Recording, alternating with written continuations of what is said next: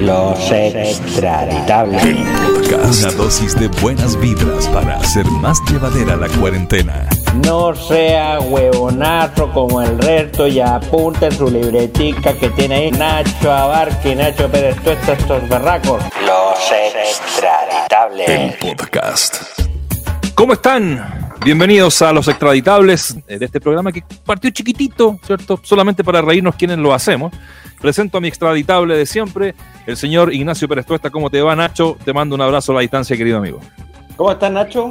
Eh, tenía que ser un invitado tan especial, solamente porque tenemos un invitado muy especial con el que vamos a hablar de todo menos, menos de fútbol. Sí. Eso es es el programa de nosotros. Así que sin, sin, sin más vueltas, eh, Vichy querido, muchas gracias como siempre por la, por la buena onda que tienes con, conmigo, en este caso con, con el programa.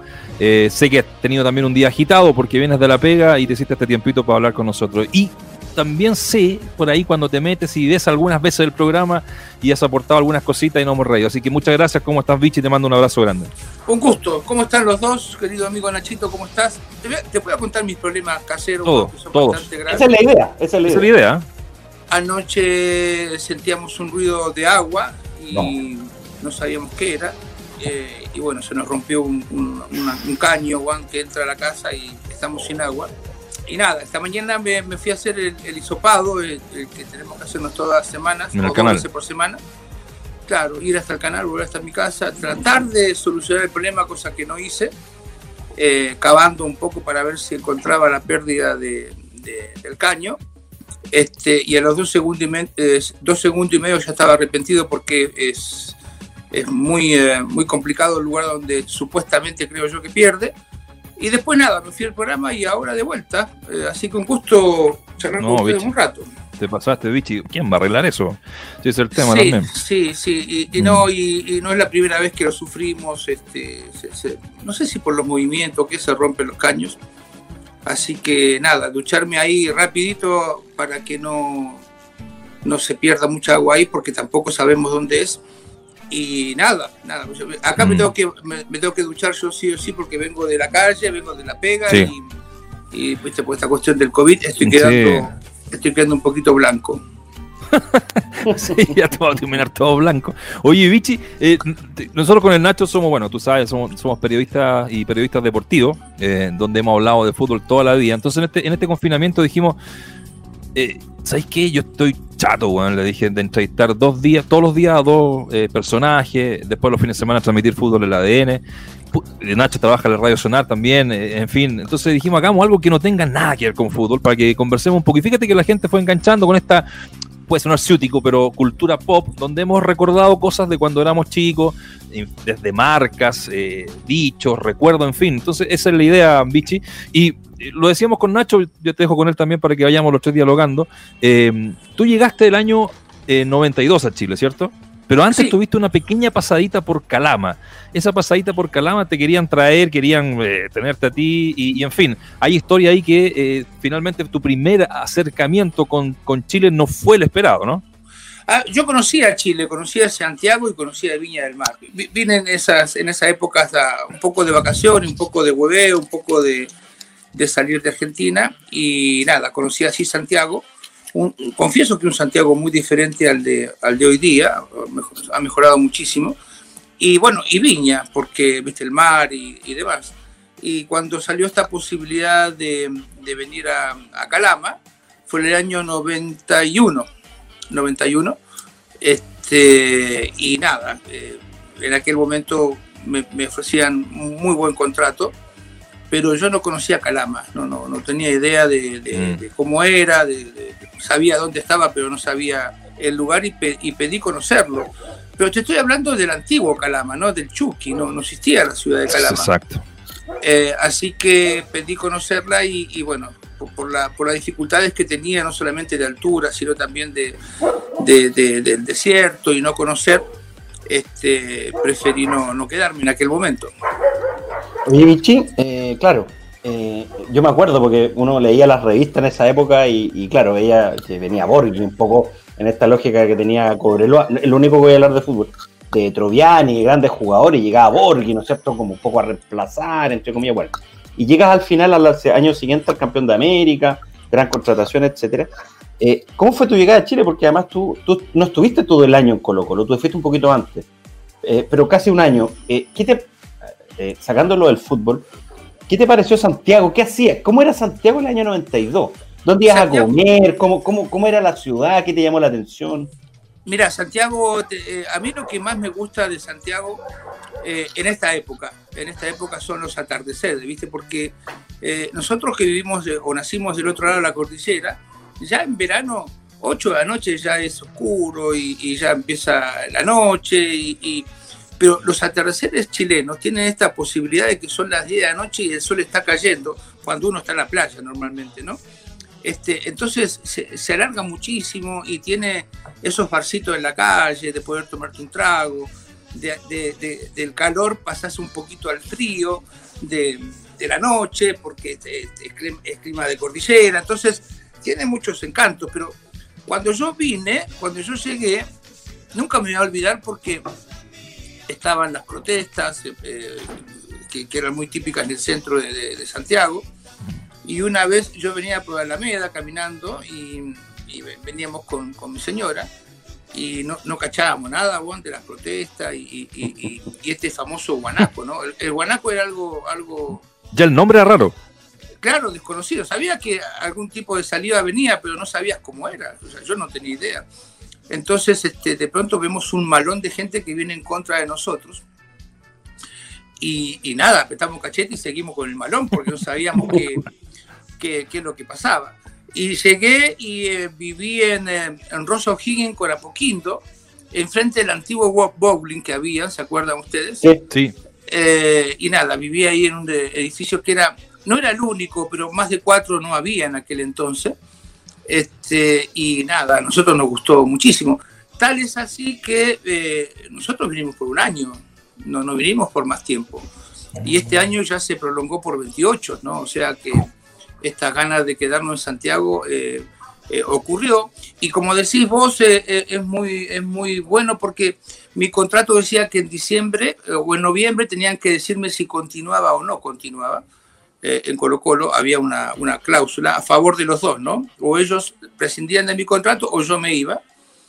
Y eh, llegando la fecha pactada, este, me citan en una oficina que estaba en América Vespucio con en la antigua, en la antigua este, Américo Vespucio con eh, las torres. Ahí tenía Eduardo Menichetti. Eduardo Menichetti. Claro. Costaba llegar ahí. Claro, y, enfrente estaba la cancha de entrenamiento de la U, ¿te acordás que entrenaba ahí? El, el Sausal. El Sausal. Y nada, me siento ahí y me dicen, Claudio, este, no vamos a, seguir el contacto, o sea, el contrato estaría terminado en esta, en, esta ocasión, y bueno, estaba dentro de lo pactado.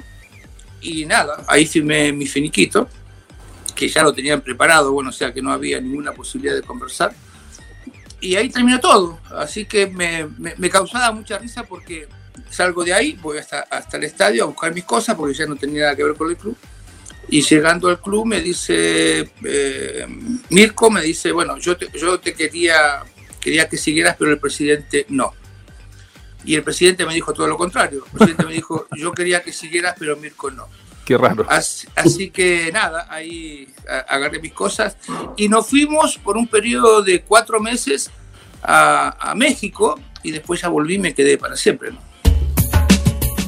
Cultura pop y una charla tranqui que casi siempre va más allá de lo habitual. Sigues en Los Extratables. El podcast. Tú tuviste muchos países, muchos clubes. Firmaste el finiquito y te fuiste y después vuelves a los 2, 3 años a O'Higgins. ¿Pensaste alguna vez que te ibas a quedar? O sea, que ese año en Colo Colo 92 te arraigó tanto que te ibas a quedar toda la vida, de hecho. No, mira, fue tan así que yo, yo no vine directamente a O'Higgins, yo vine a vivir sin jugar. Y en aquel momento, eh, yo me acuerdo que me fui de vacaciones al sur, porque acá, acá había un problema. Mira, teníamos tantos problemas eh, domésticos, porque nosotros teníamos una niña una chica, no, no nana, no nana, una chica que, que cuidaba a mi hija, se llamaba Erika ella, este, que incluso nosotros le ofrecimos irnos, que ella se viniese con nosotros, mm. y su mamá no, no la dejó. una chiquita del sur amorosa, y teníamos el problema de que mi hija lloraba porque la extrañaba a ella. Eh, eh, entonces este, yo le digo, "Hi- hija, digo, vente con nosotros, eh, eh, una familia vas a tener posibilidad de conocer, de recorrer la vida que hacemos nosotros. Y ella estaba estudiando y dijo, mi mamá no, no, no, no, me, no me deja hacerlo. Así que nos vinimos a vivir y yo no tenía tantos deseos de seguir jugando. Y ahí me llama Roberto Hernández. Yo estaba en el sur y que me encanta. Me llama y me dice, Claudio, dice, ¿por qué no te venís a O'Higgins? A- Digo, Roberto, ya estoy gordo, no tengo tantas ganas de, de- de- de jugar. Y me dice, así en chileno, me dijo, weón, ven y prueba. Si te va bien, eh, si las rodillas no te molestan, este, te quedas. ¿Cuánto Así tenía ahí? Como 30 y 31, por ahí, 32. 32, 32 años, sí, más o menos. Ah, pero ya con problemas de rodillas muy grandes, ¿no? Así que este, vine a, a Rancagua y nada, este, aguantaron las rodillas. Mi- el, el profe eh, Navarro, el hijo de, de Checho Navarro, el que Sí. fue jugador de selección de la U, era mi profesor y, y no, me llevó bien y aguantaron las rodillas y ahí me quedé. Me quedé un año y después pasé a aula de italiano y después pasé también. eh, muy cómico, el periodo de dos o tres meses sin jugar y me fui a Wanderers. Y ahí te retiraste, claro. Ahí me retiré, sí. Sí, Oye, ahí- Vichy. y ahí, ahí fue cómico, porque, viste, eh, nosotros ya nos queríamos quedar. Mi mujer se quería quedar. Ya, estaba quería decidido eso. Dije- dijeron después No, de esta ya. Yo no, mi, eh, mi mujer y mi hija. Yo A ella no, le yo- gustó mucho, estaba muy tranquila acá, en fin. Claro, es que yo había hecho mi vida eh, eh, post fútbol en Argentina, no acá.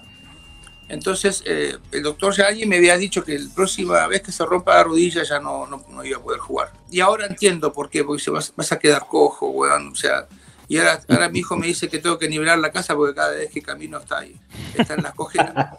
Y estábamos en un entrenamiento en Wanderers y tiré un centro y la, la rodilla me hizo crack. Se, ro- se rompió toda. Así que llegué a mi casa, le digo a mi mujer, me acabo de retirar del fútbol, ya no voy a poder jugar más. Eh, tenemos que volver a Argentina. Y mi mujer me dijo, vuelve tú, yo no tengo problema. Este, me mandas la plata mensual para, para quedarme aquí en Santiago, así que tuve que quedarme, bueno, me quedo. La presión que te metieron fue No la presión. Lo que pasa es que es, es muy extraño. Mucha gente me pregunta porque, mira, nosotros con mi mujer, por lo de los 15 años, vivimos en Argentina, vivimos en Italia, vivimos en Suiza, vivimos en México, vivimos en Brasil. Y no sé por qué eh, eh, eh, encontramos nuestro lugar en el mundo aquí en Ah. Santiago. Claro, no se puede quedado en Suiza, por ejemplo. ¿Por qué no se quedó en Suiza? Claro, Ah, o en Argentina. o- bueno, Río a mí, yo vivía en Río, no me gusta. todo, todo, el mundo está de vacaciones. Es o sea, mucho brasileño. No, es que todo el mundo ah, ah, está de vacaciones, nadie, nadie tiene una historia importante. Increíble, ¿eh? Brasil es pura vacación, alegría. Entonces este, nos quedamos. Y de esto ya han pasado muchos años, ¿no? Así que. Y, y me pasa, y déjame contarte algo que me pasa, porque el año pasado fui eh, en diciembre a Argentina y le digo a mi hija, sacame un pasaje por favor de jueves a jueves, porque había unos aniversarios del club y demás. Hizo mi hija lo que le había pedido. Llegué el jueves, estuve el viernes, el sábado la llamo y le digo, hija, ¿me podés cambiar el pasaje porque me quiero volver? Entonces me- mi mujer me dice, ¿pero qué, te pasó? ¿Te pasó algo? Está... Digo, no, pero ya no es mi, mi lugar, ¿entendés? Ya no me no están mis amigos, no están mis, mis, mis cariños, este, entonces uno se siente un poco más, yo me siento más extranjero en Argentina que en Chile, ¿no? Oye, Vichy, bueno, de, de- de esa llegada que, que nos contabas el año eh, no- 90, y- bueno, 91 que pasaste por acá, 92 que jugaste en Colo Colo, eh, fue, muy, fue muy brusco todo eh, en cuanto a, a las tradiciones que tienen ustedes con las nuestras, al humor, a los dichos, me imagino sí, porque eso pasa siempre cuando uno viaja. Eh, Sí. hay, hay, hay dichos que, por ejemplo, para ustedes no significan nada, como- que para nosotros significa una grosería, ¿no? Cuando sí. dicen, por ejemplo, la hora, eh, no, a, a las diez y pico. Claro. Entonces claro. tú, tú a lo mejor decías eso acá y se casa cagando de la risa, ¿no? Y en esa época, en el 92, hoy No. día lo mismo. Pero en Por esa ejemplo. época era peor. Y sabes que no se- no, la, la gente hablaba tan rápido que no entendía nada, güey. Nada. O sea, nada, nada. Mira, me pasó algo cómico porque fuimos al Parque Arauco, primera vez que yo iba al- al- al- a esta famosa tienda, y no tenía autos, y yo había recién llegado, o sea, no- Claro. Este, y nada, no encontrábamos taxi, entonces nos vinimos caminando por, por Vespucio, que es el lugar por donde conocíamos, y de pronto pasa un, un auto negro eh, con un cartel arriba y yo lo paro. Le digo, señor, eh, eh, y me dice, sí. Eh, nos, nos subimos y le digo, Apoquindo y Oroso Higgins. Y el señor me dice, pero queda para el otro lado. Claro, este iba hacia el norte y yo iba hacia el sur, ¿no? Y le digo, ¿y cuál es el problema? Yo pensé que era un taxi, weón, y era un colectivo. La media vuelta. Claro, el, cole- el colectivo para nosotros en Argentina son las micros. Son las micros, No- no- claro. No existen, existe el taxi y la micro, pero... Y el, el señor muy amable me, me llevó este, y me explicó. Me dice, esto es un colectivo, yo tengo un recorrido y no me puedo salir del lugar, pero lo voy a llevar porque usted no conoce mucho y me llevó. Para que te des eh, cuenta de esas dificultades que uno tiene al llegar. Mira, una vez fuimos a Pomaire y nos sentamos a, a comer y, y la señora que lo atendió dice, le dice, mujer, ¿qué va a comer? Mi mujer dice, pollo. Ah, no tengo, no, no. Bueno, entonces siguió viendo la carta y la niña que estaba con nosotros dijo, yo voy a comer pollo.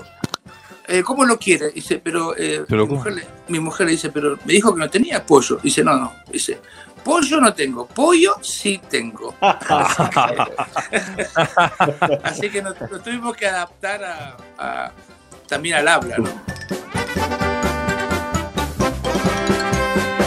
Escuchas Los extratables. el podcast, donde no paramos de charlar y reír en tiempos de escasa diversión. Los extratables. Porque usted, bueno, yo he sabido por ahí, bueno, usted, eh, bueno, te gusta la buena mesa, etcétera, como, como a nosotros.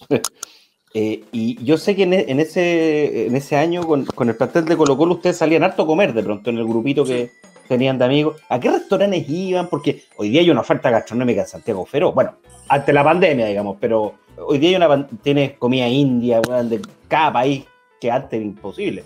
El 92 no habían tantos restaurantes en Santiago. No, es verdad, no había tantos y eran los, los tradicionales o los importantes eran muy caros, cosa que, viste, no, no era cuestión de ir todas las semanas porque el grupo que teníamos de amigos, eh, eh, algunos eran de fútbol, otros no eran de fútbol, entonces las lucas no eran iguales, viste, que vos te sentás y, y yo pido un, un plato de, de, de 30 lucas y vos me decís, bueno, yo 30 lucas como dos semanas. Claro. ¿no?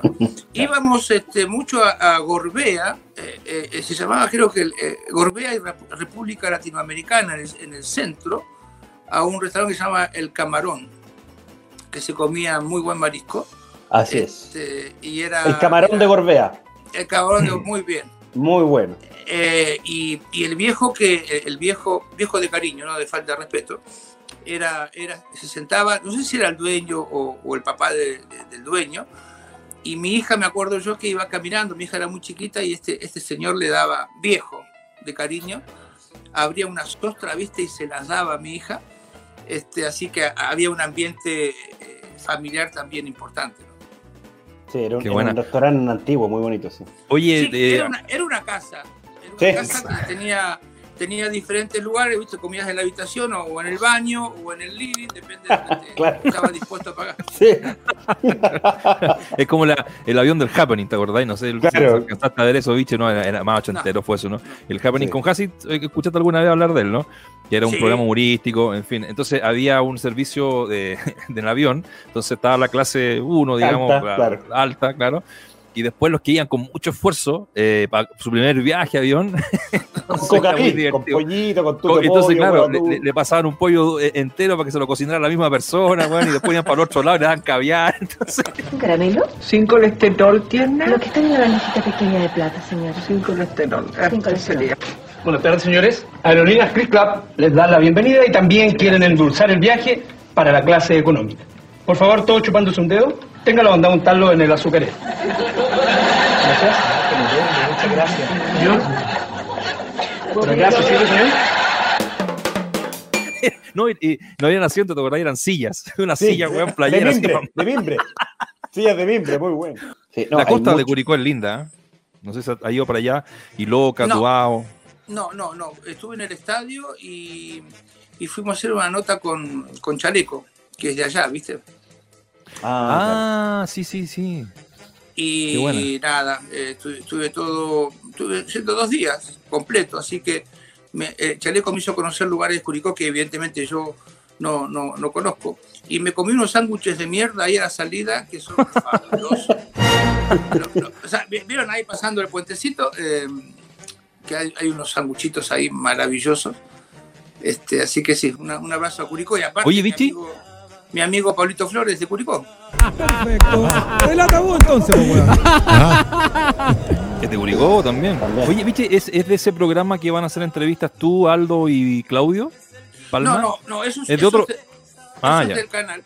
Ah, ya, ya. Nosotros tenemos con- un proyecto con mi hija que se llama En, en- en su hábitat. Buena. Y, y queremos hablar con, con gente, pero no contar el momento, sino lo que pasaron, lo que vivieron y lo que eh, eh, han cosechado, ¿no? Porque muchos, muchos se empiezan a acordar de las personas a partir de su éxito, pero no, Claro. no saben lo que hicieron antes. Entonces, con Chaleco hicimos un, un piloto muy lindo este, y, nos, y nos mostró su museo de motos ahí que tenía, eh, que, que hacía su viejo.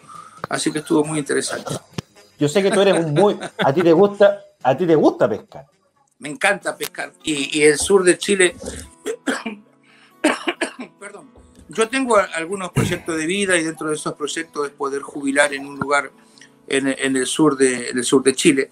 Eh, me, encanta mucho Chiloé, me, me- me fascina Chiloé, pero claro, ahí ya estoy más complicado por el clima y demás, ¿no? Pero eh, estuve ahora, estuvimos con mi familia y te cuento esto para que te des una idea. Eh, mis hijos ya están grandes, tengo una hija de 31 y tengo un hijo de 24, entonces digo, cada vez se hace más complejo salir de vacaciones los, los, los cuatro porque Claro. este, los tiempos van cambiando. Entonces digo, quizás es una de las últimas vacaciones que podemos disfrutar este, juntos. Y digo, ¿dónde quieren ir? Y dijeron, queremos ir a Chiloé. Y nos fuimos, Mira. nos fuimos los cuatro con- junto con mi suegra, eh, ocho, por lo que habla. Eh, Oye, tuve, tu- tuve el placer de, tuve el placer de conocerla, Nacho, tuve el placer de conocerla en una eh, en una fiesta que hicimos lo del grupo del programa de la Futuro, eh, un Ya. encanto, en- encantadora. Y, y yo quedé frente a ella. Y, y- y hablamos, no- nos tiramos dos, tres horas hablando, pero no Sí, pasé sí. muy bien. Sí, ¿te acordás, bicho, no? te está escuchando, Nacho, así que mandale un- Mándele mucho cariño, mucho cariño. Bueno, che, y fuimos a Chiloé y no, no, por unos amigos encontramos una cabaña al lado de un lago, precioso, el fin del mundo para mí.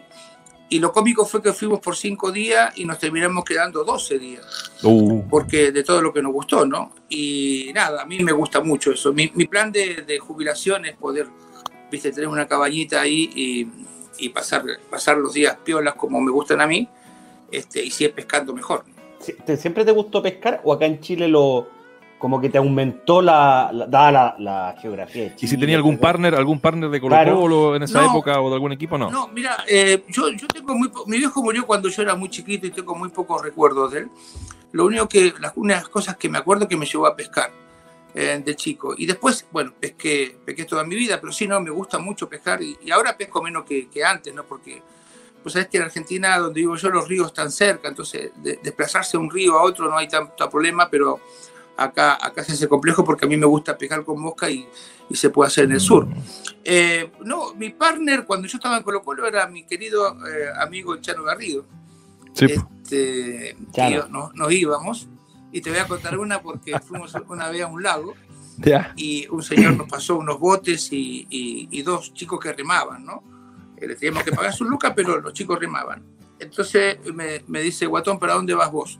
Y yo digo, mira, yo voy por las orillas porque a mí siempre me va mejor en las orillas. Y me dice, yo voy por el centro, por el medio.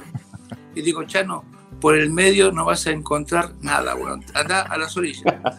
Y se fue al medio, weón. Y de pronto siento que, eh, te lo voy a decir como me lo decía él, ¿eh? siento, guatón culiado. Y yo le digo al cabro que estaba conmigo, digo, weón, no se te ocurra mirar al Chano. Y me decía, guatón culiado. Sacó un salmón, weón. No. Enorme. Un salmón gigante. Yo creo que ese salmón se quería suicidar y encontró ahí un, un anzuelo, bueno, y lo agarró. Así que con el, con el Chano la pasábamos muy bien. Y aparte, viste que hay gente que nos atiende bien y que nos lleva a pescar a diferentes lugares. Así que sí, sí, el sur de Chile a mí me, me gusta mucho. O sea, ¿te gustaría terminar por allá en algún minuto? O lo que pasa es que, claro, para ir al, a, Chiloé es pique, ¿no? No, no, no es como uno diga, se va el fin de semana a Chiloé, es complicado. Es como ya para, próximo. es como para allá vivir, digamos, para quedarse allá tranqui en, en algún minuto, pero estáis muy joven todavía para eso, ¿no? No sé, no sé si estoy tan joven, pero eh, nosotros, eh, ustedes en su, en su forma y nosotros en la, en la nuestra, eh, no tenemos vacaciones programadas. Es muy difícil No, programar. No, no. El, el mes de enero me voy a ir a tal lugar, el mes de no, no, nosotros vamos cuando podemos ir. Y acá las distancias son muy largas, entonces Exacto. este, hay, hay mucha gente que me dice, tomate un avión, weón. Digo, no, si yo voy a disfrutar, no a, a sufrir, bueno, los aviones no me gustan. Las Eh, vacaciones en avión. Escuchas Los el podcast, donde no paramos de charlar y reír en tiempos de escasa diversión. Los. Ese, ese es otro tu- de tus temas, porque bueno, todos tenemos. A mí, no sé si a ti te pasó lo mismo, pero a mí me pasó que yo mientras más viejo estoy, le tengo más miedo a volar. No sé por qué, cu- cuando debiera ser al revés, ¿no? Se supone que uno está más acostumbrado. Y a mí me pasó, ¿a ti te pasó eso? Porque bueno, ahí ha sido súper conocido tu tema con, con los aviones. Cuando er- era esa hora más que cuando joven. No, eh, eh, Nacho, a mí me pasó que, mira, eh, viste, la, la- la- la cabeza tiene algunos, algunos quilombos que no sé explicártelo, pero mi viejo murió cuando yo tenía 10 años y él 42. Y se dio la situación de que yo te- cumplía 42 y mi hijo tenía 10 años. Entonces este, eh, subí al avión y me agarró esta locura que me voy a morir, me voy a morir, se va a caer el avión. Y nada, me bajé, bueno, me bajé del avión. Eh, eh, me, reía mucho porque eh, en, en ese momento, como en este, yo estaba bien gordito y, y, viste, me siento en el avión y empiezo a, sudar mucho y muchas palpitaciones. Entonces dije, me bajo, weón. Y, y fue un avión que subimos por escalera, ni siquiera por manga, que es más fácil. Entonces me paro y va en contra del tránsito de la gente que venía subiendo. Y la azafata me dice, ¿qué, qué hace? Digo, no, me voy a bajar. Eh, eh, me dice, no puede. Digo, peso 110 kilos, ¿cómo no me voy a poder bajar? no? Eh, por fuerza me tenía que bajar. Y sale el, sale el capitán del avión, el piloto, y, y argentino, trabajaba en LAN, y me dice, Vichy, esto no se cae, no, esto no se cae, no sé. Digo, déjame bajar. Me bajé. Y nada, en ese momento llamé a mi mujer por teléfono, me fue a buscar y, y del aeropuerto eh, hasta mi casa lloré como, que, como un chiquito de 10 años a que le, le, pegás, ¿no? Mucha Son crisis de, son de una crisis de pánico, son la que da, Exacto, básicamente, ¿no? De- claro, de conclusión, eh, yo no le tengo miedo a los aviones, yo le tengo miedo a la muerte. Y mm, eh, en aquel momento tenía mucho miedo de que mi hijo sufriese la pérdida que sufrí yo, que fue de, de él, ¿no? Y la conclusión es que este, en el avión, en el avión yo pierdo el control total de lo que estoy haciendo. Claro. Y eso es lo que me hace tener pánico. Incluso mucha gente conmigo no quiere andar en auto porque primero que yo ando muy despacio. Mm. Eh, eh, y segundo, que, que no- no- nunca pongo en juego ni mi vida ni la vida de otros. Y es más, cuando mis hijos, yo voy de acompañante, no les gusta mucho porque yo digo, cuidado acá, mira para atrás, eh, cuidado el semáforo. Entonces, Vas dirigiendo el tránsito. claro, se enferman. Se enferman ellos, pues, de parar, déjame manejar. Eh, pero bueno, la, la- la doctora que me atendió me dice, pero dígame, ¿a usted qué le, qué le gusta? Pescar, por ejemplo. Dice, ¿a usted le gusta pescar? "Eh, sí. ¿Y dónde va? Digo, a Ríos. Dice, Perfecto. Dice, ¿Usted se metería en una lancha en Valparaíso con los pescadores ocho horas adentro? Y digo, no, ni loco. Dice, entonces usted no le tiene miedo al avión, usted le tiene miedo a todo lo que pierde el control. Y bueno, la conclusión fue muy simple, ¿no? Afortunadamente, este, ahora puedo volar, he volado siempre, y mucho. Y pique largo. Sí, bueno, me pasó, me pasó que fui a... A Japón, a Japón. ¿Cuánto? ¿Tú fuiste dos veces a Japón? No, pero ahí, ahí no tenía problema, ahí no tenía, ahí viajaba. Ah.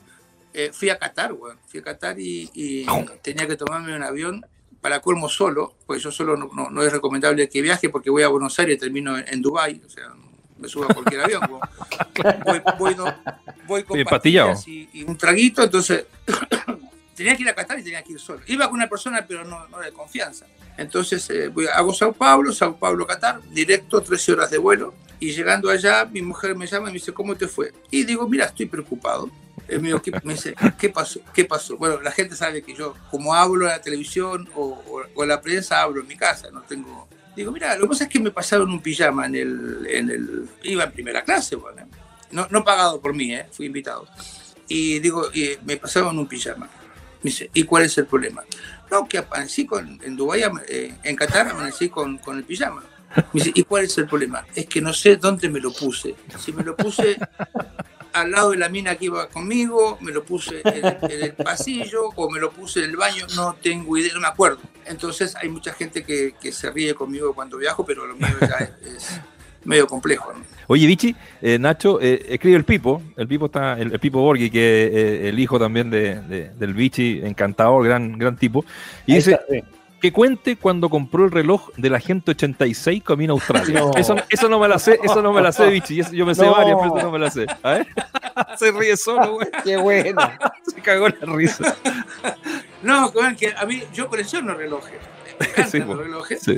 Íbamos a Australia, mi hijo viajaba conmigo y también, viste, por, por el Pacífico, por el, eh, por el, eh, el, el polo eh, sur, no el agua que cruza, sino que.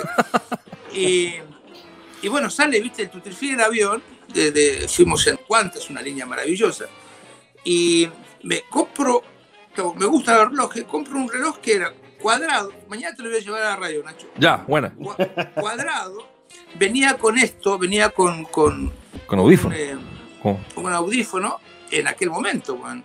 Y después tenía como, como te- tenía los, los, los, los, este, los teléfonos, ¿te acordás de Japón? Lo, lo que venían los, los- los- con, con los botoncitos, con la calculadora. Blackberry. No, no, los, esos Ah, los relojes. Claro, los relojes, esos relojes que tenés vos, Nacho, que ese. la calculadora y todo. Ah, Este, y yo vi esta y dije, este pero lo tengo que comprar. Era la gente de 86, vos hablabas, hablabas acá, ¿viste? En, el- en el- Temible operario del recontraespionaje. en la muñeca, si no tenías, o sea, ahora cómo está así, y nada, yo viste, enloquecido con el reloj, está nuevo, nuevo. Mi hijo sabe que está ahí en mi placar, está nuevo, está en su caja original y todo. mira. Pero llegando allá, viste, Era el- no, me, no, me, no me funcionaba el, el- no me funcionaba el, el reloj, yo digo, era, era un japonés, un chino, viste, el que me lo vendió. Y yo digo, me cagó este chino, me cagó con él.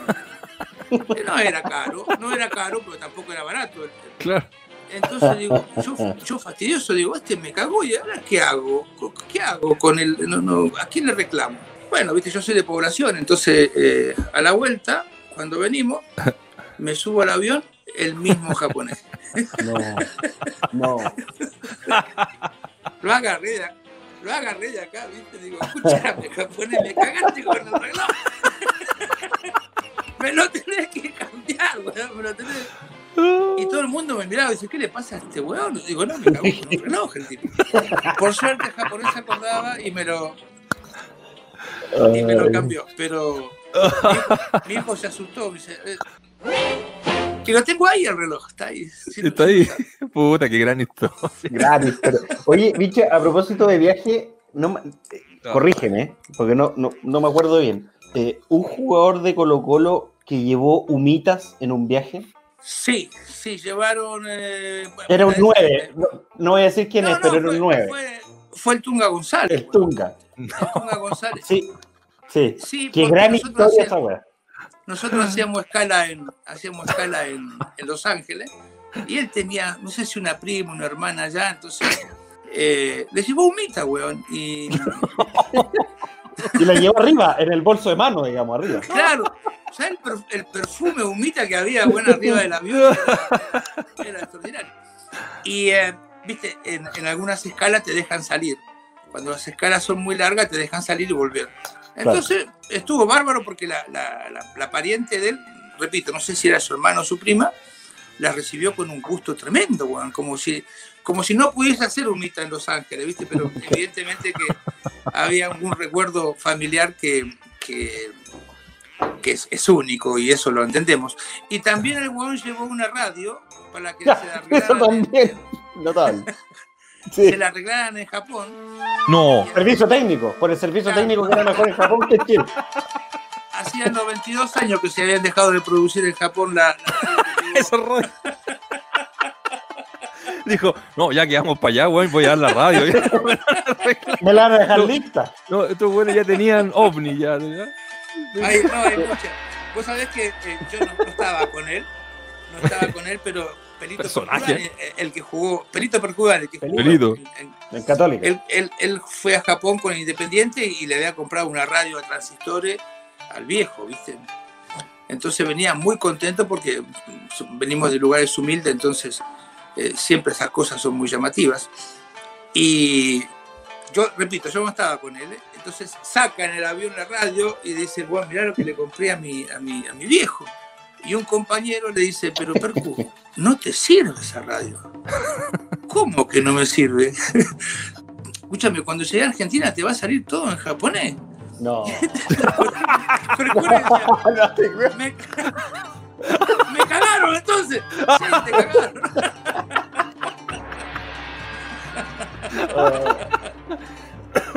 Qué notable, güey. Ay, qué- Oye, la can- mejor que me, mira, A ver, la a mejor ver. que me pasó a mí te la voy a contar. Nosotros Dale, dale. con la selección a Noruega, año 86. Siempre es bueno decir el año porque, viste, los pibes ahora tienen más información que nosotros. Entonces, año Previa al mundial, ¿no? Claro. Llegamos a Noruega y tenemos la desgracia que explota Chernobyl y decían que la nube tóxica venía hacia Noruega y tenemos que apretar cachete e irnos. Entonces, de ahí llegamos a Holanda en- de emergencia y después teníamos que ir a Israel a jugar un partido, que es la cábala de la selección, pero en aquel momento estaba Gaddafi, ¿te acordás que bajaba aviones a- con misiles? Entonces fue un viaje de mierda co- completo. Pero el chiste está acá. Este, llegamos y, y Bilardo tenía reglamentos, usábamos unos bolsos muy grandes y nunca podíamos estar solos, siempre la pareja de la habitación tenía que estar juntos.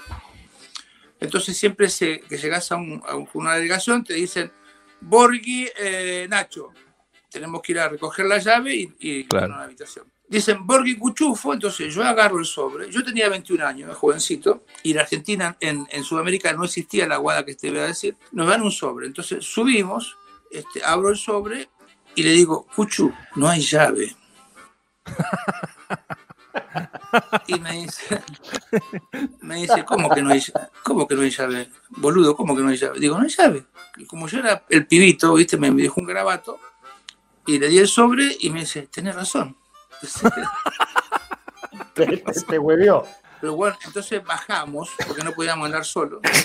Ninguno o dos hablaba inglés, ¿viste? Nada.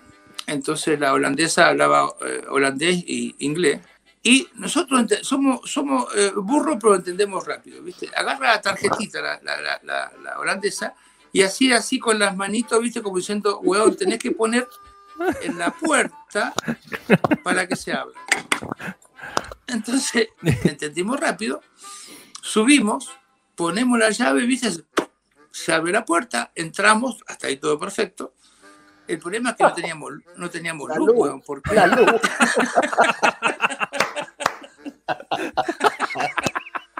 pero nunca habíamos tenido luz en toda nuestra vida, así que era lo mismo. weón. No, no.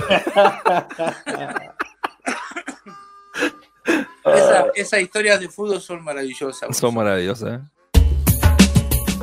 Cultura pop y una charla tranqui, que casi siempre va más allá de lo habitual. Sigues en Los el podcast.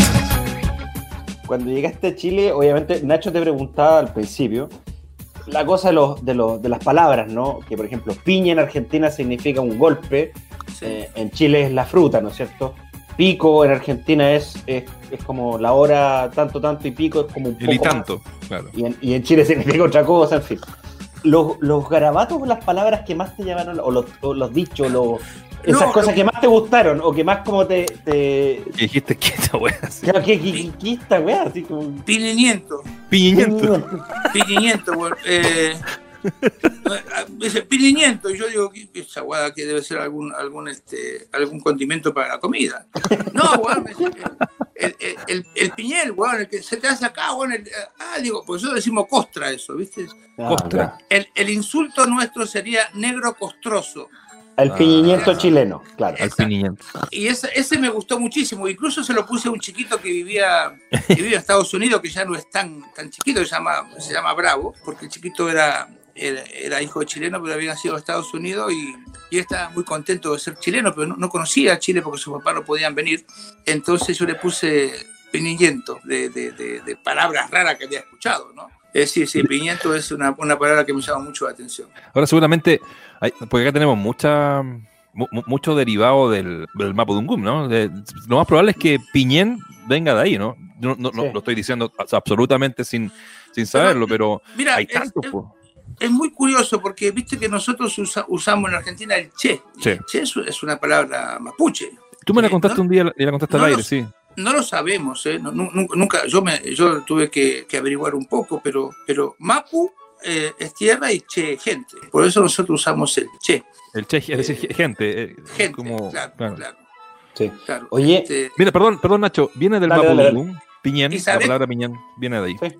Y sabés, Nacho, que yo llego acá y también eh, leyendo, eh, eh, digo, mira, yo me, me eh, pondría una cacha acá, una cacha acá y una cacha acá. Y acá cacha es una mala palabra, pero Oye, eh, es un campeón ese güey, entonces. oye, oye, un, un No, maestro.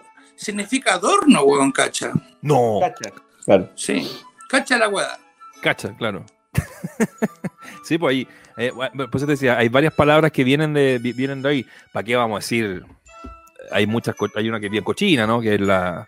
Bueno, el apellido Pichulman, para que vayan entendiendo la gente, eh, eh, se le dice también al, al miembro. ¿no? Ya sabes lo que estoy hablando, lo puedo decir acá al aire, porque hay mucha gente conectada, hay eh, eh, más de 800 personas. Che, Pero bueno, hay, palabras rarísimas. hay El altiro, el, palabras- el altiro no te llamó la atención. El altiro, cuando te decían. Bueno, pues, eh, después- pues es muy chileno. Sí, sí, pero después tuve que averiguar, leer por qué se llama el tiro y ahí me enteré Mm. por qué. ¿Sabes por qué? Bueno, güey. Yo entiendo que por la pistola, la bala, ¿no? Que sale No, al no, tiro, que sale lo que rápido. pasa es que en los campos, en los campos, cuando había mucha gente trabajando, es imposible que llamaran a todo el mundo a comer. Entonces vos salías al campo y te decían, cuando sienta el tiro, venga a comer. Ajá. Entonces por eso se llama, se dice al tiro, eh, eh, al tiro voy, que significa como rápido, ¿no? Claro. No, yo te voy a enseñar muchas hueadas, Juan, pero me tenés que dar un trago, si no. Oye, pero estás, no estás tomando algo, nosotros estamos con un. No, no, con no. un- bueno, eh, Oye, Michi, perdona, dale. no, disculpa Nacho, no, pero es que se me va a pasar la del Pipo porque el Pipo es nuestro bandejero. Sí, es nuestro- yo- es es que nuestro- yo creo que iba- Ya, dale, le iba a es nuestro preguntar la tercer misma. extraditable. Dale tú, dale, Dale, dale. dale. Espera, espera, Pipo me tiene que traer el conector y un alargador porque me estoy quedando sin batería. Oh, Pipo, no, bueno, no ya, anda, mismo. no, anda a buscar, anda a buscar la batería. Viaje a Japón, Sí. tremenda anécdota. ¿No la puedo contar eso? No, re- repetime porque mi hija me está. Dice, mm, la- dice Colo Colo 92, viaje a Japón. Tremenda anécdota. Pero, Me pone Signature, ¿puede ser? Ah, del Ah. acuario, acuario. No, no, esa es fabulosa porque yo ya había estado en Japón, ¿viste? En el 85. Y los japoneses son, son raros en todo, ¿viste? Eh, no, muy cultos, muy, muy serviciales, muy educados. También otra.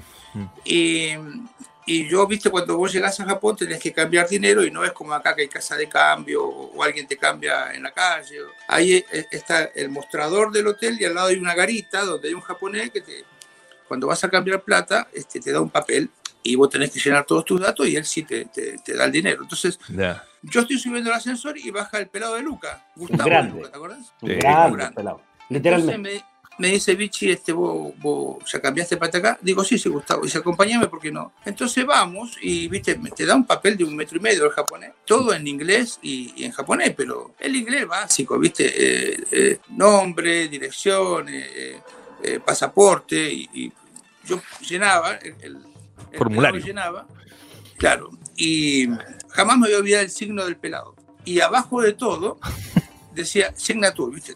Entonces me dice, ¿qué pongo, bicho, acá? Le digo, el signo, el signo del zodiaco. Y me dice, no, me dice, no, boludo, que voy a poner el signo. Y le da el papel al japonés sin firmarlo, y el japonés decía, signature, signature, signature, signature. Y el pelado pone acuario. el rojo pipo, el doble.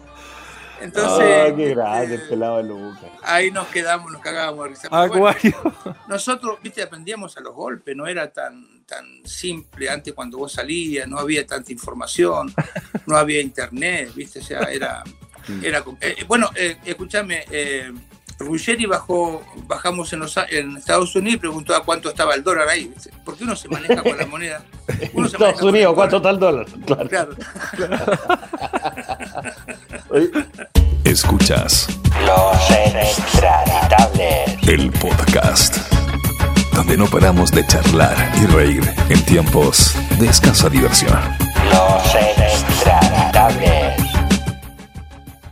El- por eso el pelado de Lucas que ustedes compartieron unos meses, poquito ahí en Colo Colo el 92, porque de Lucas es una de las historias más raras de, del- yo creo que no de Chile, de la historia del fútbol, que él estaba préstamo en Colo Colo de O'Higgins para la Copa Chile y la Exacto. Libertadores, y Exacto. como Colo Colo avanzó mucho en la Copa Chile, empezó el torneo nacional y hubo una semana que jugó contra Antofagasta con Colo Colo por la Copa Chile y después el domingo con O'Higgins, una cosa Claro, rarísima. an- antes, Inolvidable. antes podías reforzar, ¿viste? Vos podías Claro, reforzar, podía eh, reforzar. Sí. Podías pedir jugadores. Eh, y, y él, yo, él tenía, una, tenía una anécdota, me contaron que él decía que él quería ganar un millón de dólares, que él quería, tenía la lógica, es verdad esa, ¿no? Quería el millón, yo se la pregunté a él una vez. sí. En la época nuestra tenías que jugar 98 años para ganar un millón de dólares. Era imposible. Claro, Era imposible. Nosotros, nosotros cobrábamos muy poca plata. Sí, el pelado era, pero era, era prolijito con su dinero, ¿eh? Era muy prolijito, muy, muy. eh, no sé, ¿sabes que no- nunca más escuché del pelado? No sé dónde está. Él se casó con, con chilena. está en Buenos Este, Aires, yo estuve en su casa hace poco. ¿Ah, sí? O sea, Bueno. hace poco, hace cuatro años estuve en Buenos Aires y está en Instagram, de hecho. Él tiene Instagram, ¿eh? Y está bien activo en Instagram, bicho. No. Ah, sí. Eh, para que lo llamémoslo- siga. Llamémoslo un miércoles que estamos los tres con, con negro. Sí, pues Sí, podrían sí. llamarlo usted en el programa, pues. Sí. Est- Estaría bueno. Tiene buena historia, tiene buena historia el. Lo vamos a llamar al pelado de Lucas. Lo vamos a llamar. Aparte, él estuvo. Estuvo gracias. Eh, En las Malvinas, no es poco. Eh, sí, él estuvo en la guerra de Malvinas. Él eh, participó. eh, vos sabés que los, los excombatientes no quieren, no quieren contar mucho de dónde estuvieron No. ni qué hicieron. Eh, yo no sé en qué parte de, de Malvinas estuvo, pero, pero participó de aquella locura de guerra con, con los ingleses. Sí, que fue un periodo, Nosotros, obviamente. no- nosotros traumático. decíamos, le decíamos soldado mal escondido a él, ¿viste? Y se enojaba, Sí. porque se, se le veía el casco. ¿Viste? Que viste que era pelado. Soldado Pero, mal escondido. pero qué, qué goleador, qué goleador que, era. él. Era Pepero, era Pepero el flaco, ¿eh? Sí, era de, de mucho cabezazo, tenía un cabezazo espectacular el pelado. Y tenía muy buena ubicación. Oye, viste, yo con, con- con varios. eh, eh, ustedes son exigentes con el tema, volviendo al tema de las picadas y todo ese cuento que nosotros hacemos todos los domingos y de, la, de donde uno va a comer, en fin. Son muy exigentes con el tema de la carne porque de verdad eh, son únicos para, en la preparación. eh, eso tenemos que aceptarlo también como otra pérdida ante los argentinos. ¿Es difícil eh, encontrar acá en Chile, o te se te ha hecho difícil encontrar en Chile un restaurante donde te diga, ¿sabes qué? Aquí la carne es como la hacemos en Argentina, como la comemos en algún restaurante importante en Buenos Aires, o todavía no se llega a, a- a- a tener un nivel, digamos, de exigencia, reitero, que la que tienen ustedes con la carne. Sí, mira, acá la Cabrera, que me- casualmente Mm. no sé si ayer o hoy me dijo mi hijo que había quebrado, que no, no iba a volver a No, qué lástima. me, me dijo así, no sé si, si, si podrá. Y, y la otra era, eh, que, que era, ¿cómo se llama? Era, era de Toño Blows, que, que se comía muy buena carne. Santa Brasa. Eh, Santa Brasa. Santa Brasa yo he comido muy buena calidad de carne, pero yo, Nacho, te confieso que si me invitas a comer en, a- a- en Chile, yo no te elijo una, una parrilla. ¿eh? Marisco, Eh, ¿no? yo me voy, a, Pescado. me voy a comer marisco, me voy a comer un, un salmón. Hoy, hoy nosotros comimos, que lo, lo vende mi cuñado, eh, un, un, un, eh, un carpacho de salmón, weón, pero que, que, Uh. que era extraordinario. Eso en Argentina vale una fortuna, porque no, no es tan simple Claro. el pescado como acá. Claro. Pero yo acá, ah, incluso viene en Argentina, ¿viste? Dice, vamos con un pedazo de carne. Digo, bueno, acá no comamos carne, acá como pescado, como marisco. Porque primero que la- las vacas, ¿viste? Son diferentes, la calidad de la carne es diferente. Acá la carne buena existe, pero es muy cara, es casi impagable para, para mucha gente. Pero el marisco acá no, no tiene contra. Una, una, una- unas machalas parmesanas, weón. un- un- Lo único que no como yo son, son erizos, pero. O piure, porque son muy fuertes, pero Son más fuertes. todo el resto, weón, eh, lo que sea. ¿Y eso, ¿Y eso, Vichy, te gustó cuando llegaste? ¿O tú ya cuando habías venido a Chile habías probado algo de los mariscos chilenos? ¿O, o acá, que- te, acá te, te gustaron más cuando ya llegaste? Lo que pasa es que yo vine muy pibe, ¿viste? Entonces los pibes no van a comer marisco y, y, y centolla, ¿viste? Comen lo que pueden, te compré un completo y quedas queda bien parado y sin muchas lucas. No, no, yo aprendí después más de grande. Y mucha gente se pregunta por qué. Y digo, bueno, porque eh, la gente tiene que saber que el, el- el- el- el Pacífico tiene una calidad de marisco que no tiene el Atlántico. O sea, no- Claro. no, no, no lo tenemos. El picoroco, el, el- el- el- eh, el, el mantón, ¿viste? El, el, el choro zapato, eh, todo eso no existe. O sea, entonces acá, acá uno lo come con mucho gusto. Sí. Son, y son notables, además. Lo- lo- yo, yo entiendo que los legumbres no comiste más, ¿no? No, no, no te gustan. No, legumbre comí eh, toda mi vida. Por Eh, eso. hay, eh, no, no sé cómo se dice en chileno, algo nunca me acuerdo, polenta, que es el, el- el maíz, el maíz este, pisado muy finito. No sé como cómo- chuchoca, no sé cómo- Puede ser como La la- chuchoca puede ser. Sí, sí. Eh, Viste, yo no la comí nunca más porque en mi casa se comía todos los días. Eh, vengo de una familia que, que no tenía luca, entonces legumbre y, chochoca o polenta, no sé cómo, cómo será acá, este, comíamos todos los días y entonces llegó un momento en que ya no... Incluso, incluso mi mujer, viste, me, me, me- dice, eh, hay un asado y yo como carne. Me dice, come un poco de lechuga. Digo, Mariana, no, no, me gusta lechuga. Y, te preparé tomate especialmente para vos, porque con un poquito de orégano. Y lo como porque lo prepara, pero en realidad no, no soy gran comedor de, Oye, de, de verduras o de... Sí, o de- o- o- Qué increíble que, que allá no coman palta, por ejemplo. ¿ah? Porque la- la- No. la- la- acá en la palta, tú sabes que la gente se vuelve loca por la palta. A mí no, no- no- no- pero tú decís, preguntáis a 10 personas, 9 personas mueren por la palta, pero ustedes no, allá no, no, no, no comen palta. ¿Te llamó la atención No. eso también? ¿De que- Sí, ¿La y- probaste? y- ¿Te gustó? ¿Qué onda? Mira, en, en- en mi barrio había un señor que tenía, que tenía un palto este, y venía al bar donde yo paraba, donde yo iba, con una. Siempre venía con bolsas. Y, y se la daba a un tano que, que de ahí que se, se esperaba por la palta. Este, y yo la empecé a comer en Chile la palta. Y, y después cuando fui a Argentina busqué palta, pero es carísima también. ¿eh? Eh, entonces eh, no es que está en cantidad. Viste que vos acá vas a, No. al mercado o a la feria y encontrás palta esta, palta esta. palta- Allá encontrás un paquetito de palta que cuando te dicen el precio preferís no comerla porque es carísima. Sí, es mejor, es, me- es mejor invitar a, a la familia a comer el sábado en la noche con el precio de la palta. Claro, que ya, en- claro. ya en Chile está caro.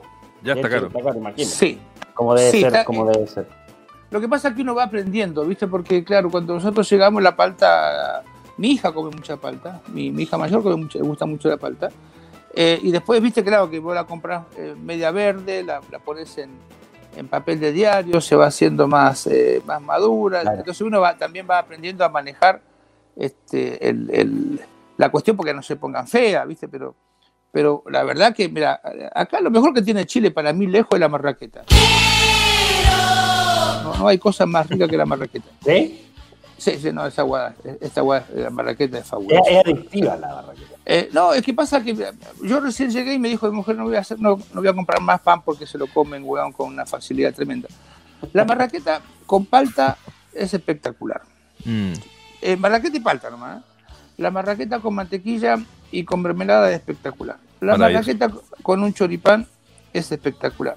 La marraqueta con un pedazo de sal, con un poco de salsa, bueno, y pasarle el pan y comértela es, es con espectacular. pebre, con O untar, el, o untar el tomatito nomás del, del, del- Como- de la ensalada de tomate. Como sea, como sea, abuela. a 100 kilómetros de Santiago, a solo 100 kilómetros de Santiago, de donde es oriundo este caballero que tenemos allá abajo a la derecha, mi partner Nacho Pérez está, le llaman a estos guanes pan batido. Y para ellos batido, la marraqueta es pan batido, ¿ah? No, y, no, no. y- Sí, lo he no, y, y hacen, hacen escándalos cuando dicen la marraqueta. No, no, no, no, se llama pan no- batido. Uy, justo este otra vez. No Por quise ejemplo, corregir al Vichy porque no es invitado. Pero y- y claro, sí, yo sé que era un caballero, pero imagínate, a, a 500 kilómetros también hacia el norte, la marraqueta tiene otro nombre que le llaman pan francés. O sea, en Chile nomás, en te nombré tres ciudades donde la marraqueta se llama de distintas formas. Me parece no, impresentable que le llamen pan batido, Ah, la verdad, digámoslo. Sí, señor, esa es la actitud. Acepto las tres cosas, basta que sea la original, bueno, acepto las tres cosas y la como como sea. Y se come, y, y en Chile se come mucho. eh, De hecho, sal- típicos estudios que salen del número. Chile per cápita es uno de los países que come más pan en el mundo. Y de, los que toma, y de los que coma más, de los que toman más té en el mundo. Es una rareza. Tecito. Y que somos los Sí, ingleses sí, de, somos sí, los sí. ingleses de Latinoamérica. po. Sí, en Valparaíso, viste, que tú, tú, en Valparaíso, ¿dónde viviste cuando jugaste en Wander? Yo, viví, yo vivía ¿En Viña? en, Vi- en Viña, Viña. Ya. En los edificios corazados, le llaman, de los, ¿viste? que son- Ahí, eh, 15 Norte con, con libertad y perfecto. Exacto, exacto. sí. Lindo lugar también, digámoslo. Sí, sí, sí, lindo lugar. Eh, pero yo, viste, conseguí un departamento que daba, no daba al mar, daba a- al cerro. Este, pero no, lindo lugar, sí, sí, sí. sí. Pero, Oye, ¿sabes qué? En. Viña no la, no la pasé muy bien porque eh, eh, tuve yo, eh, eh, viste, la, la- la desgracia de dejar el fútbol, se me rompió la rodilla. Entonces no tengo gran- eh, gratos recuerdos de, de, mi- de nuestra estadía ahí, ¿viste? No, no, no tengo. No, no es Claro, una ciudad eh. que me, me da buenos recuerdos. Pese Claro, que, eh, asocias cosas que no, no, no, no, te hicieron bien o, no, o que no te pasaron de la mejor Exacto. manera. Claro, uno hace la asociación y, Y, bueno, y me, y, me decís, y me decís Rancagua, y Rancagua la pasamos la raja. De Rancagua, que tampoco tenía mall en aquel momento, que tenía la cárcel en medio de la ciudad. Este, la pasamos bárbaro porque nosotros. eh, fue la primera vez que yo jugué en una ciudad chica. Entonces, eh, pasaba mucho tiempo en casa, estaba en 20 minutos, estaba en entrenamiento. Pipo nació allá, además. Pipo es guaso, sí, sí. Te, trae buenos recuerdos, por eso, ¿cachai? está Ahí está la bueno. asociación que Rancagua siempre te va a traer buenos recuerdos porque, entre otras cosas no menores y no más importantes, nació el Pipo ahí, uno de tus Sí. hijos. Entonces, Sí, sí, sí. es lógico. Cultura pop y una charla tranqui, que casi siempre va más allá de lo habitual. Sigues en Los el podcast. No vamos a hablar de fútbol, pero pese a que tuviste un mal recuerdo además en ese equipo Wander, que con hartas figuras, que no le fue bien, pero no por Wander, pero hiciste quizá uno de los goles más lindos de, no sé, si uno... Debe si estar en el ranking de los 10 mejores del fútbol chileno, que, que se- del campeonato chileno. De los Vos sabés televis- que- de los- desde que existe la tele, por lo menos, Exacto. Vos sabés 10 que. Más que- bonitos de la historia. En la salida. Ahí va el Pichi. Tiene espacio para el contragolpe. Toniño lo acompaña. Siempre el Pichi. ¡El Pichi! ¡El Pichi! ¡Talento! ¡Genio! Gracias, Claudio Borghi, por estar jugando en el fútbol chileno. Gracias, Claudio Borghi, por deleitarnos con un fútbol maravilloso. Gracias, Claudio, por haber compartido este gol. Lo hablamos con el gordo Vega, que estuvimos juntos ahí, y ese gol yo lo hice dos veces. Increíblemente lo hice dos veces eh, al mismo arquero. Porque en, un entrenamiento, en un entrenamiento hice exactamente el mismo gol. Y el arquero era. Cuevas, ¿o ¿no? Sí, no tuvo suerte de ese gol, pero Pero era eh, Rodrigo Cuevas, ¿no? Rodrigo Cuevas. Este, ese gol nació en Quintero, creo, ¿no? Y nada, fue muy, muy raro el gol. Eh, y yo, y te confieso que ese día, el doctor Reyes, me pongo de pie, mira, aunque se enoje Carcuro, Do- Don, eh, doctor Álvaro Reyes. el viejo Reyes, eh, una, eminen- una eminencia ese weón tremenda. Yo tenía el, dedo guatón de, de mi pie derecho, se me salía del lugar. Y me acuerdo yo que me, me infiltró en su consultorio y yo no viajé con el plantel, yo tuve que irme en auto porque él no me podía atender antes, porque no era, no era médico nuestro, era médico de Colo Colo y me atendió en su, en su consulta.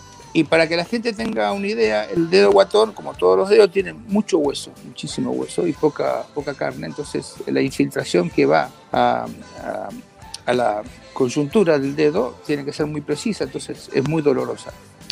Y yo lo fui a ver a este viejo. Yo siempre digo viejo, digo viejo de cariño, de mucha admiración, Sí, no le falta respeto. respeto. Entonces yo me tiro en la camilla y hago esto, mira. Y el, el- el viejo empieza a manejarme el dedo y me dice, ya está. Y yo digo, ¿cómo ya está? Bueno, ya me pinchó. Sí, ya, ya, ya ¿No te diste ya- cuenta? No me di cuenta, weón. Tú No esperabas, tú esperabas un, tú esperabas un. Claro, porque a veces viste que te dicen te van a infiltrar. Mira, una vez me, dijo un doctor, eh, eh, eh, te voy a infiltrar la rodilla y, dice, pero no vengas solo porque no vas a poder caminar. Y fue así, weón. O sea, me fui llorando en el auto del dolor que me había producido esta infiltración. Entonces este viejo como una, una eminencia tremenda. Y yo ese, ese partido lo jugué con mi dedo, mi dedo dormido. O sea, no, la infiltración evita que tengas dolor, pero no sentís el, el- el dedo. Así que tiene ese cuento especial, ese, ese, ese gol de... Quizás lo hice porque no sentí el dedo. Porque fue, fue una cosa muy rara, porque fue como que le metiste el. Un con el borde, dedo, un con el borde gordo, literalmente. Claro, un borde interno corriendo para el otro lado. O sea, eso es muy raro. sí. Oye, Vichy, eh, ya para ir cerrando y agradecerte esta, esta horita que se nos pasó volando. Podríamos, eh, tú, sabes, tú sabes, Nacho, que tenemos eh, el privilegio ahí de, de verlo todos los días al Vichy y de contar historia, de conversar y somos, bueno, un gran conversador. Entonces, eh, yo te quería preguntar, Vichy, si haces esa memoria, tenemos una sección muy exitosa acá, que la gente siempre la pida, la pide, porque este programa se llama Los Extraditables. Tú tuviste el patrón del mal, ¿no? Eh, ¿Te acuerdas del...? Entonces, viste que los extraditables, el patrón del mal, cuando ya quedaba un, estaba él solo con uno más, igual firmaba los extraditables, pues, estaba cagado, estaba solo, pero igual ponía los, los- bueno, nosotros somos los extraditables, ¿eh? por eso hoy día los extraditables más uno va a ser nu- nuestra entrevista. Y hay una sección que se llama, Nacho, ¿cuánto cuesta? ¿Cómo era? Se me olvidó ya. Fíjese bien su huevonazo. ¿Cuánto vale hoy? Los inextraditables. El podcast.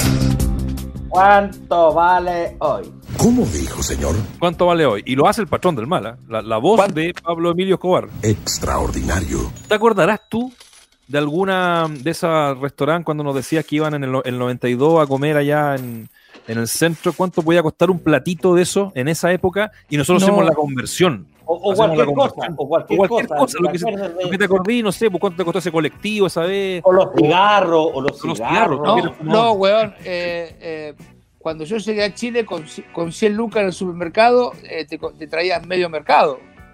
Eh, Claro. a- ahora, Entonces ahora- vamos con 100 mil pesos. no, en aquella época 100 mil pesos era una fortuna. Ya, No, pongamos. yo, yo creo que saldría 3 lucas el plato, no, no más de eso. ¿Sí? Sí, sí, no era. No era... Año 92. Aparte íbamos porque era barato, weón. Ya.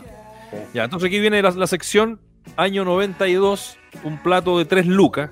¿Cuánto val- valdría o vale hoy, digamos? 30 lucas. Mm, no siempre es así. Vamos, gracias a este jugador, Claudio Daniel Borghividos, este huevonazo que está acá presente hoy. 3 mil pesos del año 1992 son 10 mil 81 pesos de hoy. Joder. Claro. ¡Nuevo cómputo! 10 mil 81 pesos de hoy. Está bien. 10 Pero- luquitas de hoy día. 10 luquitas, es barato, pues. O sea, de- dentro de lo de, de- hoy día, claro, di- con 10 luquitas vaya a un restaurante término medio, digamos, ¿no? Término medio, Mucho. medio más o menos. medio para abajo, medio para abajo. Medio cagado. Claro, medio cagado. ¿eh? Oh, Es caro. Chile, viste, ¿no? Es caro Chile, ¿no? Es Sí, vivir, hay- vivir, comprar. eh, es lo Ah, simple, ah. ¿no? no ir- hay dos cosas que son tremenda- tremendamente caras y, y bueno, ahí, ahí está la injusticia del momento, que es la educación y la salud. Eso, eso es, sí es, es, es tremendamente caro y la diferencia entre el que tiene y el que no tiene es, es demasiado grande. Entonces, eh, bueno, está mi suegra, que no sé si lo está escuchando y de pronto ve lo que vale una cosa acá y te dice es una locura, en Argentina vale tres veces menos. Este, Los, los pero- remedios, ni hablar. es un gran tema, es un gran tema, Nacho, porque afortunadamente ahora, viste, con los remedios eh, eh, genéricos, que, están, que es obligación que te lo, Sí. te lo puedan dar, o sea, hay una diferencia tremenda en, en Lucas. En, Pero en- después de, y que me- y que me disculpen lo, lo que nos están viendo, pero eh, no, no hay otra palabra, esto de los genéricos después de habernos afilado durante 100 años. muchísimos años, muchísimos Sí. años. Claro. Eh, sí, sí. Ahora, viste, yo, yo tomo uno- un, un remedio que es para la- los dolores musculares o de rodilla, y antes me salía 15 lucas, ahora me sale luca y media, weón. Entonces, imagínate vos la, la- la diferencia económica que hay en- en- entre el genérico y aquel que eh, tiene una cajita un poquito mejor, pero es lo mismo. Eh, sí, y vos sabés que mi suegra cuando viene de Argentina trae muchos medicamentos a amigos que le piden porque aquí son muy caros. Claro. Eh, entonces, este, sí, sí, la diferencia. Pero a mí la que me preocupa, me preocupa muchísimo es la, es la salud fundamentalmente. Y, y yo creo que la educación de a poco va, va a ir cambiando. Mm, Eh, en Argentina, desgraciadamente, es gratis. Y digo de- desgraciadamente porque mucha gente no le toma el, el peso a la, grati- a la gratuidad, ¿no? sí. Entonces, yo digo, siempre algo tiene que costar para que la gente entienda que, que es, que es, una- que es un, un beneficio. Porque cuando es completamente gratuita, también trae problemas. Allá una carrera que ustedes pueden- son periodistas, la pueden sacar en cinco años o en cuatro años, este, allá la, la sacan en ocho, o porque no, no tiene costo, güey. Entonces dice, no, voy a tomar, en vez de tomar seis ramos, siete ramos, dice, no, voy a tomar dos, weón, y, y voy a ver después qué hago. Entonces, este, ahora, la ventaja que tiene allá es que, y hace, después te voy a mostrar el recorte, un señor que barría en la calle, que era barrendero, un trabajo digno e importante, se recibió de abogado. Entonces, esa Mira. es esa es la posibilidad que tenés si querés estudiar, ¿no? La parte buena. Que acá, Mm. que acá, acá es muy complejo. Acá para hacer un. pa- Vas a un doctor y te sale 40 lucas, bueno, No, con claro. 50 lucas. Le voy a, le voy a encargar para el próximo viaje a la, a la suegra, a la querida, que me traiga la motrigina, que es para mantenerlo uno parejito. Ya ¿Ah, que sí? está, está bien, sí, está bien cara. No. Oye, Vichy, ya, pues, para ir cerrando, eh, lo, lo hablábamos con el Nacho por interno. Para cerrar, para hacer el moñito, ¿qué, qué es lo que más te gusta de vivir en Chile? Eh, un- nómbrame una o dos cosas de las que tú decís, yo vivo en Chile por esto. Oh, voy, a, voy a- voy a sacar, voy a sacar este bronca porque yo me quedé en Chile por la seguridad, me quedé en Chile por la tranquilidad, Claro. me quedé en Chile porque podía caminar por la, por la calle sin problemas, me quedé porque la policía me daba seguridades, me quedé porque el, el portonazo no existía, me quedé porque los balazos no existían, me quedé porque no había tanta droga. Este, y hablo en, en tiempo pasado, ¿no? porque todas las cosas por las cuales uno decide quedarse van cambiando. y eso es preocupante, ¿no? Eh, pero sigue siendo un país. A ver, ¿cómo, cómo te lo puedo decir? Aquel, aquel que reniega de Chile en muchas cosas es porque no conoce otras realidades. Mm. Eh, el chileno tiene que entender que es un país eh, muy lindo, muy lindo, de muy buena gente. De, de- la, la- la humildad acá tiene, tiene más dignidades que en otros lugares. Eh, la gente tiene, tiene calidades que en otros lugares no tiene. Entonces, este, quizás el que desgraciadamente no puede salir, no puede comparar. Y cuando no puedes comparar, es increíblemente todo te parece malo. Oye, Claudio, y, para, bueno, dentro de esta lógica, eh, que todo esto tiene que ver también con la lógica de, mm, de, la, de la migración, así como muchos chilenos tuvieron que salir en una época, muchos argentinos también tuvieron que salir en una época, en Sudamérica tuvimos que todos salir por dictaduras, por problemas económicos, en fin. Hoy pasa con otros pueblos, con Venezuela, en fin. Eh, eh, tú te eh, tú llevas muchos años en Chile, muchísimos años en Chile. Más o menos la mitad, a ver, así haciendo el cálculo como la mitad de tu vida, ¿no? Más o menos. Llevo, llevo más años viviendo en Chile que en cualquier otro lugar del mundo, incluso Argentina. Sí. Mira. Obviamente, obviamente tú, tú, tú eres argentino de, de nacimiento, pero tú te podrías, podrías decir que te sientes chileno en, en tus formas, que eso no quiere decir que no seas argentino, ¿no? Porque esta Sí, sí. tontera de, esta tontera de decir, ah, no, es que es chileno y en- ya no es argentino. Pero tú has adaptado como la, el chileno no solo del pasaporte o del carnet, sino que de la vida. eh, Es que, es que eso, eso que decís vos es muy importante. En, eh, en Wikipedia, viste que uno busca algunos personajes, cuando me buscas a mí sale chileno argentino. Y yo no soy chileno, yo nunca, Claro. nunca me nacionalicé chileno. Yo tengo algo más importante que un papel. Tengo el gusto de ustedes que me considera uno más eh, de, de Chile, y eso es más importante que cualquier, cualquier papel. Mm. No hay, no hay papel que, que, que, que me presente delante de todo Chile como un par. O sea, no, no. A mí nadie me dice argentino culiado, weón. No, no. eh, me pueden decir guatón, weón, negro culiado, pero. eh, pero no, para mí eh, no, no me insultan como un argentino. ¿Viste que dice esta argentina, weón? Que- no, no. Aparte, tengo uno de los privilegios más grandes y creo yo humildemente que jamás alguien me va a poder superar, que, que no es deportivo. Yo soy rey Huachaca. Eh, eh, soy, soy, eh, soy rey de, de un país donde tiene que tener muchos requisitos el rey Huachaca. Sí. Este, y, y yo, a mí la gente me ha, me ha, me ha brindado ese honor. O sea, no, no. Viste, cuando, cuando andás por la calle, yo, yo soy Huachaca, yo soy de la calle, yo soy. Entonces, no, yo, yo me siento, me siento uno más. De pronto pasa alguien, viste, que te hace sentir extranjero, pero por lo que él dice, no por lo que yo siento. Claro. Este, así que no, yo me siento. Como- y como técnico, me siento eres un formado como técnico en Chile, ¿no? Eres un. Sí, sí, mucha gente dice técnico arg- técnico argentino, no, yo tengo el Claro. título chileno. bueno, yo Tú tengo- estás formado acá. Vichy, formado. eh, co- como siempre, muchas gracias por, por- por la buena onda hacia mí, ahora hacia el programa. De verdad ha sido una gran experiencia. Eh, te dejo al Nacho para que te- se despida y después yo te cierro toda Sí. esta transmisión. Sí, no, cortito para, para no, para, para no abusar tampoco el- del tiempo de, de, de Vichy, de Claudio. Nada, pues agradecerte porque, verdad, con un poco tu. Más allá de lo futbolístico, los takes, como todo lo grande que fuiste como jugador, como técnico, eh, son las personas que aportan. Y yo creo que hoy día estamos en un momento en la vida en que, en que estamos rompiendo un poquito esas barreras. Y tú, que llevas tantos años en Chile, eres una de las personas que has aportado con esto.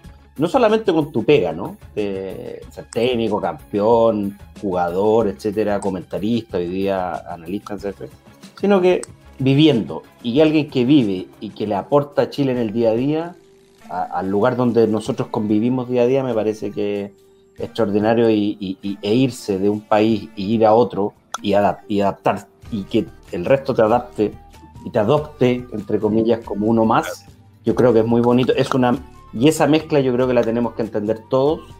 Tú eres famoso, tú eres conocido, pero eso, tu ejemplo, alargarlo al resto, ¿no?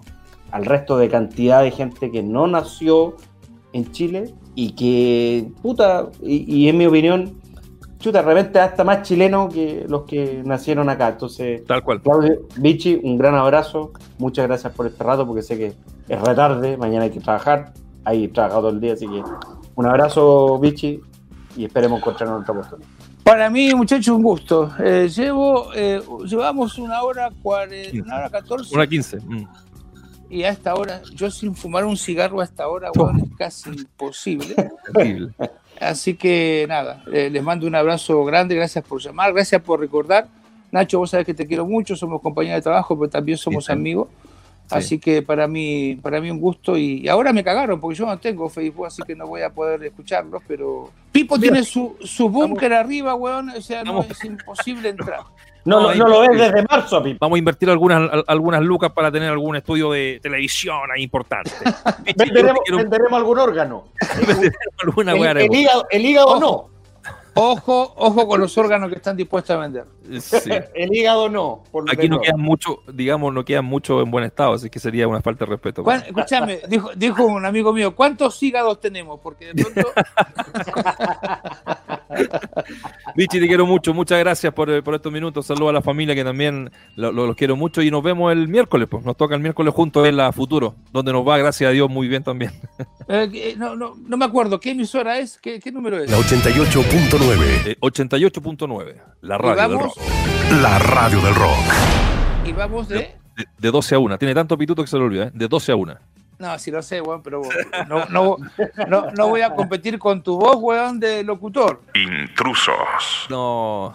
eh, Yo estoy, que un yo estoy en la competencia por si acaso. ¿ah? La clave.